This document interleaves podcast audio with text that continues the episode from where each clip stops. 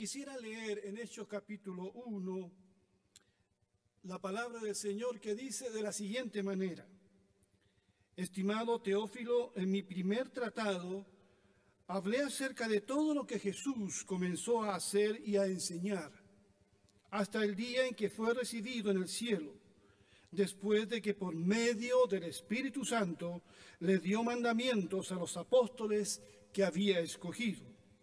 Después de su muerte se les presentó vivo y con muchas pruebas que no admiten duda, se les apareció durante cuarenta días y les habló acerca del reino de Dios. Mientras estaban juntos, les mandó que no se fueran de Jerusalén, sino que les dijo, esperen la promesa del Padre, la cual ustedes oyeron de mí. Como saben, Juan bautizó con agua, pero dentro de algunos días ustedes serán bautizados con el Espíritu Santo. Entonces los que estaban reunidos con él le preguntaron, Señor, ¿vas a devolverle a Israel el reino en este tiempo? Él le respondió, no les toca a ustedes saber el tiempo ni el momento que son de dominio del Padre. Pero cuando venga sobre ustedes el Espíritu Santo, recibirán poder y serán mis testigos en Jerusalén, en Judea, en Samaria y hasta lo último de la tierra. Después de haber dicho esto, ellos lo vieron elevarse y ser recibido por una nube que lo ocultó de sus ojos. Mientras miraban al cielo veían como él se alejaba. Dos varones vestidos de blanco se pusieron junto a ellos y les dijeron, varones galileos, ¿por qué están mirando al cielo? Este mismo Jesús que ustedes han visto irse al cielo vendrá de la misma manera que lo vieron desaparecer. He hablado últimamente de la muerte de nuestro Señor. El domingo pasado hablamos de su resurrección, cómo Cristo se hizo presente en medio de sus discípulos. Hoy hablaremos de, de los acontecimientos que siguieron a su resurrección. Lucas, el médico amado, ya había escrito el Evangelio que lleva su nombre a la misma persona a Teófilo. En ese Evangelio de Lucas, eh, él había escrito acerca de todo lo que hizo Jesús y acerca de todo lo que enseñó hasta su regreso al cielo. Nosotros tenemos el enorme privilegio de tener ese libro, ese Evangelio, para leerlo y estudiarlo. Es un precioso Evangelio. Divido esta reflexión en esta mañana de Hechos 1, 1 al 11 en cuatro partes.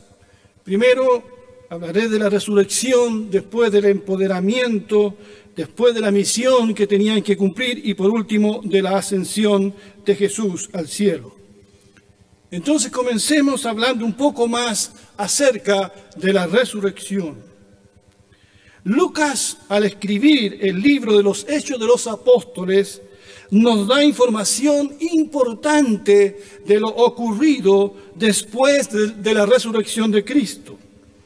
Dice que se presentó vivo y con muchas pruebas convincentes que no admiten dudas, se les apareció a sus discípulos por 40 días y les habló acerca del reino de Dios. Cristo se presenta vivo a sus discípulos. Y son pruebas contundentes de que Él había resucitado. Los discípulos tuvieron la oportunidad de ver al Señor, de tocarlo. Comieron con Él, vieron sus heridas. Y Jesús les habló y les dio los últimos mandamientos y de todo lo que vendría después. Esto lo hizo por 40 días. El Señor pudo volver donde su padre inmediatamente cumplida su misión en la tierra, pero no lo hizo, porque él quería antes tratar con sus discípulos primero. Tenía que restaurar a aquel discípulo que le negó tres veces. Tenía que devolverle la fe a Tomás antes. Tenía que dialogar con aquellos siete en el mar de Galilea o con aquellos diez que estaban con las puertas cerradas. Tenía que hablar con María Magdalena y con las otras mujeres. Tenía que también hablar con aquellos dos caminos a Emaús. O sea, tenía que hablar con cada uno de sus discípulos. Tenía que prepararlos. Tenía que alentarlos para, para lo que se venía. La tarea iba a ser grande. Llevar el Evangelio de Jesucristo a todo el mundo. En esos 40 días el Señor se apareció a muchos que pudieron dar testimonio de su resurrección. El apóstol Pablo, cuando escribe a los Corintios en el capítulo 15, verso 3 en adelante, dice que conforme a las escrituras Cristo murió por nuestros pecados que también conforme a las escrituras fue sepultado y resucitó al tercer día y se apareció a Cefas y luego a los doce. Después se apareció a más de 500 hermanos, a la vez de los cuales muchos aún viven y otros ya han muerto. Luego se apareció a Jacobo, después a todos los apóstoles. Y por último, dice Pablo, se me apareció a mí que soy como un niño nacido fuera de tiempo. Todas estas apariciones de Jesús resucitado fueron a sus amados discípulos, fueron a su amada iglesia, los creyentes en Cristo Jesús. No hay, no existe testimonio bíblico de que el Señor se haya aparecido a los no discípulos. Él no se apareció a sus enemigos que lo llevaron a la cruz. Esto me llama la atención. Jesucristo dedicó esos 40 días posterior a la resurrección para estar con los suyos no con aquellos que le rechazaron. La última imagen que tuvieron los enemigos de Jesús de él fue la de un condenado a muerte, un encadenado, un hombre coronado de espinas. Fue la imagen de un hombre flagelado y muriendo en una cruz de vergüenza. Con esa imagen se quedaron los enemigos de Jesús. Pensaron que habían acabado con él. No vieron a Cristo en la gloria de su resurrección. Hay una situación que se da en pleno juicio a Jesús.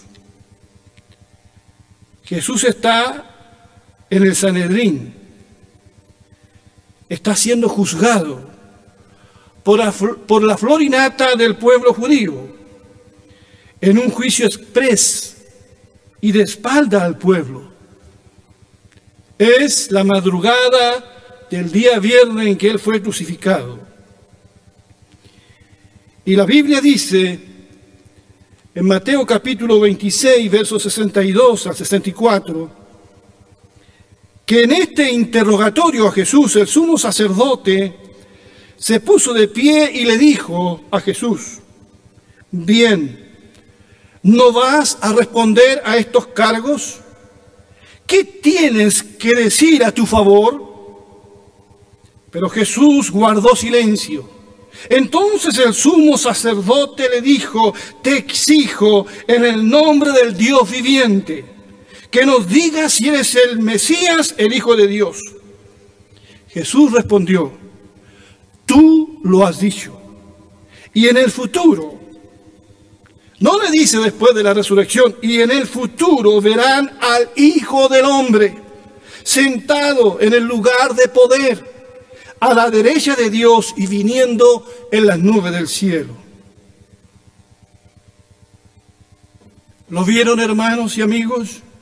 Ningún enemigo de Cristo lo vio resucitado. Eso no les fue permitido. Pero ¿cuándo lo verán? ¿Cuándo lo verán de nuevo aquellos que se burlaron de él y no creyeron en él? Jesús les dijo que lo verían cuando él viniese de nuevo con poder y gloria en las nubes del cielo. Eso fue lo que le dijo el Señor al sumo sacerdote. Por eso en Apocalipsis 1, 7 y 8 se nos dice, miren, él viene en la nube del cielo y todos lo verán, incluso aquellos que lo traspasaron. Y todas las naciones del mundo se lamentarán por él. Sí, amén. Yo soy el alfa y la omega, el principio y el, fin, dice el Señor Dios. Yo soy el que es, que siempre era y que está aún está por venir, el Todopoderoso. Y ese día el Señor no vendrá solo, vendrá acompañado de sus santos ángeles. Serán multitudes de huestes celestiales que vendrán con el Señor. No vendrá humilde, vendrá como Rey de Reyes y Señor de Señores, que es con todo su esplendor y con toda su gloria. Y la Biblia dice que todo ojo le verá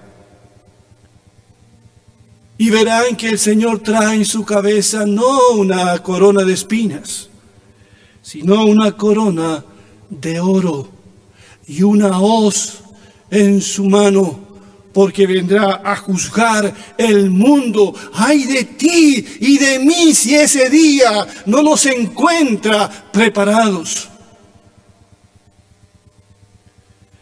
Fueron 40 días que estuvo después de resucitar.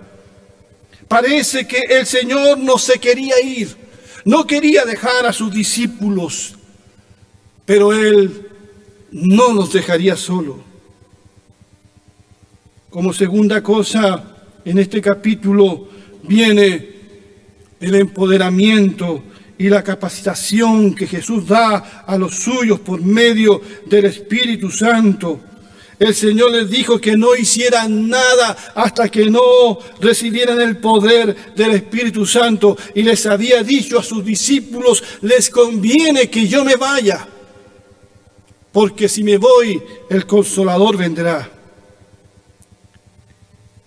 En Hechos 1, 4 al 8, Jesús les dice, no se muevan de Jerusalén hasta que no sean bautizados y llenos del Espíritu Santo hasta que no sean capacitados para la misión que tienen que cumplir, recibirán poder de lo alto. Lucas 24, 49 dice, he aquí yo enviaré el cumplimiento de la promesa de mi Padre sobre ustedes, pero quédense ustedes en la ciudad hasta que sean investidos del poder de lo alto. Allí en Hechos hay, esta cita que hemos leído de, delante, pero cuando venga sobre ustedes el Espíritu Santo recibirán poder. Antes el Señor había dicho en Juan 14, pero el consolador, el Espíritu Santo que Él vendrá, enviará en mi nombre. Él les enseñará todas las cosas y les hará recordar todo lo que yo les he dicho. En otra parte de este Evangelio dice, pero cuando venga el consolador, el Espíritu de verdad, que yo les enviaré de parte del Padre, el cual procede del Padre, Él dará testimonio de mí. En el capítulo 16 de este mismo libro, y cuando venga el Espíritu de verdad, él los guiará a toda la verdad, pues no hablará por sí solo, sino que hablará todo lo que oiga y les hará saber las cosas que han de venir. Él me glorificará, refiriéndose al Espíritu Santo. Él me glorificará porque recibirá de lo mío y se los hará saber. Por eso el consejo de Jesús a los suyos. Les dijo, no se vayan de Jerusalén, esperen primero la promesa del Padre, la llegada del Espíritu Santo. El Espíritu Santo los consolará, los fortalecerá para la tarea, los bautizará en un solo cuerpo, les dará el poder y la valentía que ustedes necesitarán, los guiará a toda verdad y les recordará mis palabras. Cuando uno revisa el libro de los hechos de los apóstoles, se da cuenta de lo fundamental que fue la presencia del Espíritu Santo en la iglesia, en ellos y con ellos. Allí está el apóstol Pedro y los demás en el día de Pentecostés. Y la promesa se cumple y son llenos del Espíritu Santo. Y Pedro se levanta con poder y autoridad, sin miedo, y proclama a Jesucristo como Señor y Salvador. Habla de su muerte y habla de su resurrección, como estaba escrito. Allí vemos en el capítulo 4 a la iglesia siendo perseguida, se les impide predicar el Evangelio y ellos allí oran al Señor y le dicen, soberano Señor, soberano Señor, danos a nosotros la fuerza, el ánimo, el denuedo de seguir predicando. Mira las amenazas y la Biblia dice que mientras oraban fueron llenos del Espíritu Santo y hablaban con valentía la palabra del Señor. Allí vemos también a ese hombre, Esteban, los primeros diáconos de la iglesia, llenos del Espíritu Santo, y el primer mártir de la iglesia, lleno del Espíritu Santo. Allí vemos cómo el Espíritu Santo dirige a la iglesia en la primera misión.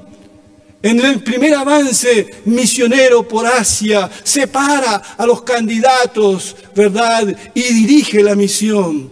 Qué importante es la tarea del Espíritu Santo. Como iglesia debemos buscar sobre todo en los días que estamos viviendo la fortaleza del Espíritu Santo, la llenura del Espíritu Santo y que sea Él el que nos guíe en todas las decisiones que tenemos que hacer. Y Él en nosotros glorificará a Cristo en nosotros y tendremos la valentía y tendremos el poder de anunciar a Jesús hoy más que nunca. En tercer lugar, viene aquí señalada una de las más importantes misiones que debe cumplir la iglesia, la gran comisión, el encargo de Cristo. Me llama la atención que los discípulos están pensando en lo nacional, en la restauración del reino de Israel le preguntan al Señor, Señor, ¿vas a devolverle a Israel el reino en este tiempo? Pero Jesús no está pensando en lo local, Jesús está pensando en algo mundial. Los discípulos todavía tienen una visión localista de la misión, pero el Señor está pensando en todo el mundo porque de tal manera amó Dios al mundo. Por eso en el verso 8 les dice, pero cuando venga, cuando venga sobre ustedes el Espíritu Santo, recibirán poder y serán mis testigos en Jerusalén, en Judea, en Samaria y hasta lo último de la tierra. Lo último que Jesús ordena antes de subir al cielo es la gran comisión, porque es sumamente importante y lo repitió en todos los evangelios. Allí en Mateo 28, 18 al 20, pasaje muy conocido, el Señor resucitado, reunido con sus discípulos que le adoran, les dice, toda autoridad, toda potestad me es dada en el cielo y en la tierra. Por tanto, vayan y hagan discípulos a todas las naciones, enseñándoles que guarden todas las cosas que yo les he mandado. Y he aquí, yo estoy con ustedes todos los días hasta el fin del mundo. En Marcos 15, 14 al 16, vayan por todo el mundo y prediquen el Evangelio a toda criatura. El que creyere será salvo, el que no creyere será condenado. Y Lucas lo, dice de la siguiente manera, así está escrito y así era necesario que el Cristo padeciera y resucitara de los muertos al tercer día y que en su nombre se predicara el arrepentimiento y el perdón de pecados en todas las naciones, comenzando por Jerusalén. De esto ustedes son testigos.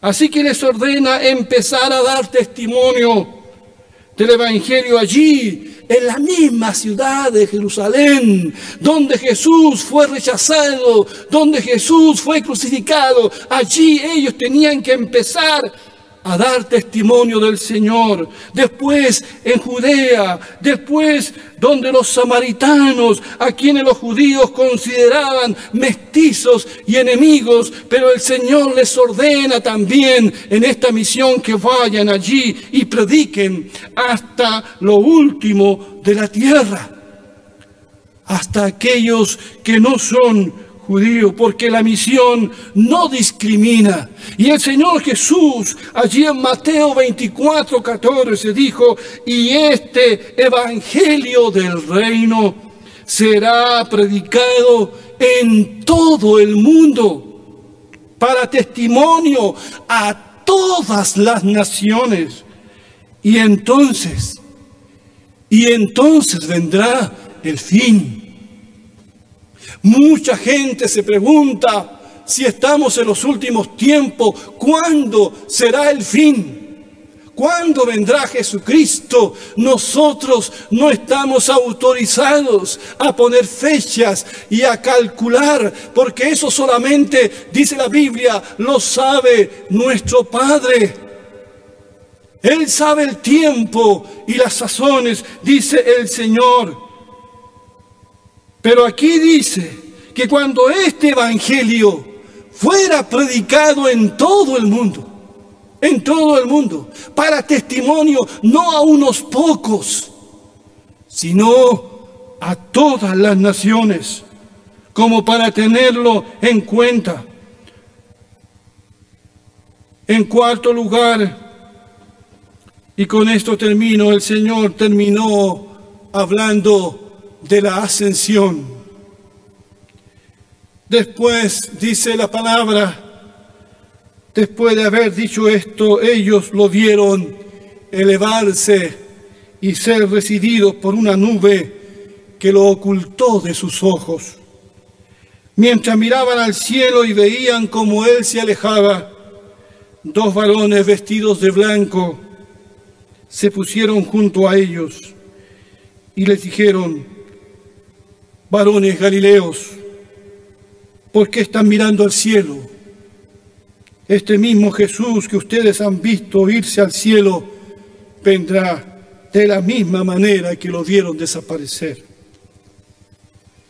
El Señor resucitado había dicho antes a María Magdalena, allí en Juan 20, 17, le dice, no te aferres a mí, porque todavía no he subido al Padre pero ve a buscar a mis hermanos y dile, voy a subir a mi Padre y al Padre de ustedes, a mi Dios y al Dios de ustedes. Y regresó a su Padre desde el monte de los olivos. Allí en Lucas 24, 50 y 52 se nos dice, entonces Jesús los llevó a Betania, levantó su mano al cielo y los bendijo y mientras los bendecía, los dejó y fue levantado al cielo. Entonces ellos lo adoraron y regresaron a Jerusalén llenos de gozo llenos de alegría. ¿Por qué? ¿Por qué regresaron llenos de alegría? Porque los ángeles le dijeron que Jesús volvería. Pero lo que prometieron los ángeles lo prometió el mismo Jesús una y otra vez, que Él regresaría físicamente, visiblemente. Y yo lo creo con todo mi corazón y espero que cada uno de ustedes también que me están escuchando lo crean. Y no solamente lo crean, sino que como Pablo amemos y deseemos la venida de Jesús. ¿Qué ocurrió con Jesús después de subir al cielo donde su Padre? Dejemos que sea el mártir Esteban el que nos responda. Allí, en Hechos 7, 55 al 56, pero Esteban lleno del Espíritu Santo y puesto los ojos en el cielo, vio la gloria de Dios y a Jesús que estaba de pie a la diestra de Dios y dijo, he aquí, veo los cielos abiertos y al Hijo del Hombre de pie a la diestra de Dios. Y allí en Marcos 16, 19, después que les habló, dice que el Señor fue recibido arriba en el cielo y se sentó a la diestra de Dios. Dice que fue recibido arriba en el cielo y se sentó a la diestra de Dios. Es para nosotros muy difícil imaginarnos siquiera cómo fue esa recepción a Cristo en el cielo. ¿Se lo pueden imaginar? Fue lo más glorioso que, pudo haber sido. Un recibimiento digno del Señor que murió por nuestros pecados. Algo de luz nos da la palabra cuando en pasajes como Primera de Pedro 3:22 dice, ahora Él, habiendo ascendido al cielo, está a la diestra de Dios. Y los ángeles, las autoridades y los poderes están sujetos a Él. Bendito sea su nombre. Y Pablo cuando escribe a los filipenses, les dice que se humilló a sí mismo y se hizo obediente hasta la muerte y muerte de cruz, por lo cual Dios también lo exaltó hasta lo sumo y le dio un nombre que es sobre todo nombre para que en el nombre de Jesús se doble toda rodilla de los que están en los cielos, en la tierra y debajo de la tierra y toda lengua, toda, toda lengua confiese que Jesucristo es el Señor para gloria de Dios el Padre. Entonces fue un recibimiento glorioso el que estuvo nuestro Señor. Cuando Jesús está orando allí, esa oración que está registrada en Juan 17, entre las cosas que Jesús le dice a su Padre, le dice, Padre, yo te he glorificado en la tierra. He acabado la obra que me diste que hiciera. Ahora pues, Padre, glorifícame tú al lado tuyo con aquella gloria que tuve contigo antes de que el mundo existiera. Gloria sea al Señor. Él volvió donde su Padre. Él regresó al cielo y se revistió de su gloria, de honra y de autoridad. Por eso en el último libro de la Biblia, en el capítulo 5, encontramos que se dice lo siguiente, y decían a gran voz, Digno es el Cordero que fue inmolado de recibir el poder, las riquezas y la sabiduría, la fortaleza, la honra, la gloria y la alabanza. Y oía toda criatura que está en el cielo y sobre la tierra y debajo de la tierra y en el mar y a todas las cosas que hay en ellos, diciendo, al que está sentado en el trono y al Cordero sea la bendición y la honra y la gloria y el poder por los siglos de los siglos. Amén.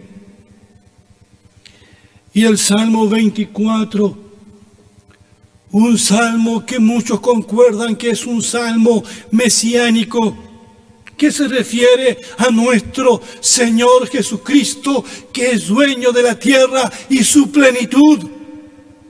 Al final, en el verso 7 al 10, de alguna manera simboliza el regreso de Jesús, donde su Padre levanten, o oh puertas, su cabeza levántense, oh puertas eternas, y entrará el Rey de Gloria. ¿Quién es este Rey de Gloria? El Señor, el fuerte y poderoso, el que murió y resucitó, el Señor, el poderoso en la batalla. Levanten, oh puertas, su cabeza, levántense, oh puertas eternas, y entrará el Rey de Gloria.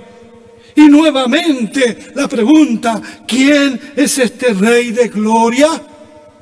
Y la respuesta es el Señor de los ejércitos. Él es el Rey de Gloria. ¿Puedes decir amén desde tu casa? Este fue el glorioso recibimiento que tuvo el Señor. Bendito sea su nombre para siempre. Y mientras Él prepara lugar para nosotros, y mientras Él regresa, Él cumple una tarea sumamente importante a favor de nosotros. Dice allí el libro de Romanos 8:34. Cristo Jesús es el que murió. Sí, más aún, el que resucitó, el que además está a la diestra de Dios, el que también intercede por nosotros. Hebreos 7:25, por lo cual puede también salvar perpetuamente a los que por él se acercan a Dios, viviendo siempre para interceder por ellos. Eso está haciendo nuestro Señor glorificado por nosotros. Está intercediendo. Y nada menos que la diestra del Padre. Jesucristo es por lo tanto el único mediador entre Dios y los hombres no hay dos o tres, hay uno solo. Él es nuestro abogado a la diestra del Padre. No existe otro nombre al que podamos invocar para ser salvos. Solo el nombre de Jesús. Él vino del cielo a morir por nuestros pecados. Resucitó, ascendió a los cielos y ahora intercede por los suyos. Y la Biblia dice que volverá otra vez a juzgar el mundo y a establecer su reino de justicia y paz. Por eso él dijo a sus discípulos, antes de enfrentar el camino de la cruz, los consuela con estas conocidas palabras. No se turbe el corazón de ustedes. Y les digo, hermanos y amigos, no se turbe el corazón de ustedes. Creen en Dios, crean también en mí, dice Jesús. En la casa de mi padre muchas moradas hay. De otra manera se los hubiera dicho, voy pues a preparar lugar para ustedes. O sea, no solamente está intercediendo, está preparando un lugar para ti y para mí. Y si voy y les preparo lugar, vendré otra vez y los tomaré conmigo para que donde yo esté, ustedes también estén. Y saben a dónde voy. Y saben el camino. Yo soy el camino, la verdad y la vida. Nadie viene al Padre sino por mí. Hermanos, hermanas, amigos, donde quiera que puedas estar escuchando la palabra, puede que la estés escuchando ahora o la escucharás después. Quiero recordarte que Dios tiene un plan para el mundo y para su iglesia. Todo se está ejecutando según los propósitos eternos de Dios. No hay nada que escape a la soberanía, al señorío de Cristo. Nada. Estamos en sus manos. Y la Biblia dice que nada nos podrá separar del amor de Cristo ni la muerte, ni la vida, ni lo presente, ni el futuro, ni lo alto, ni lo bajo, ni la enfermedad, ni la muerte, nada, absolutamente nada nos podrá separar del amor de Dios que es en Cristo Jesús, Señor nuestro. ¿Lo crees? Yo lo creo con todo mi corazón. Que la palabra de Dios fortalezca vuestra fe y avive la esperanza en cada uno de ustedes. Sinceramente y con todo mi corazón, deseo que Dios bendiga a tu familia nuclear, tu familia extendida, donde quiera que puedan estar. Un abrazo y que tengan una bendecida semana. Amén.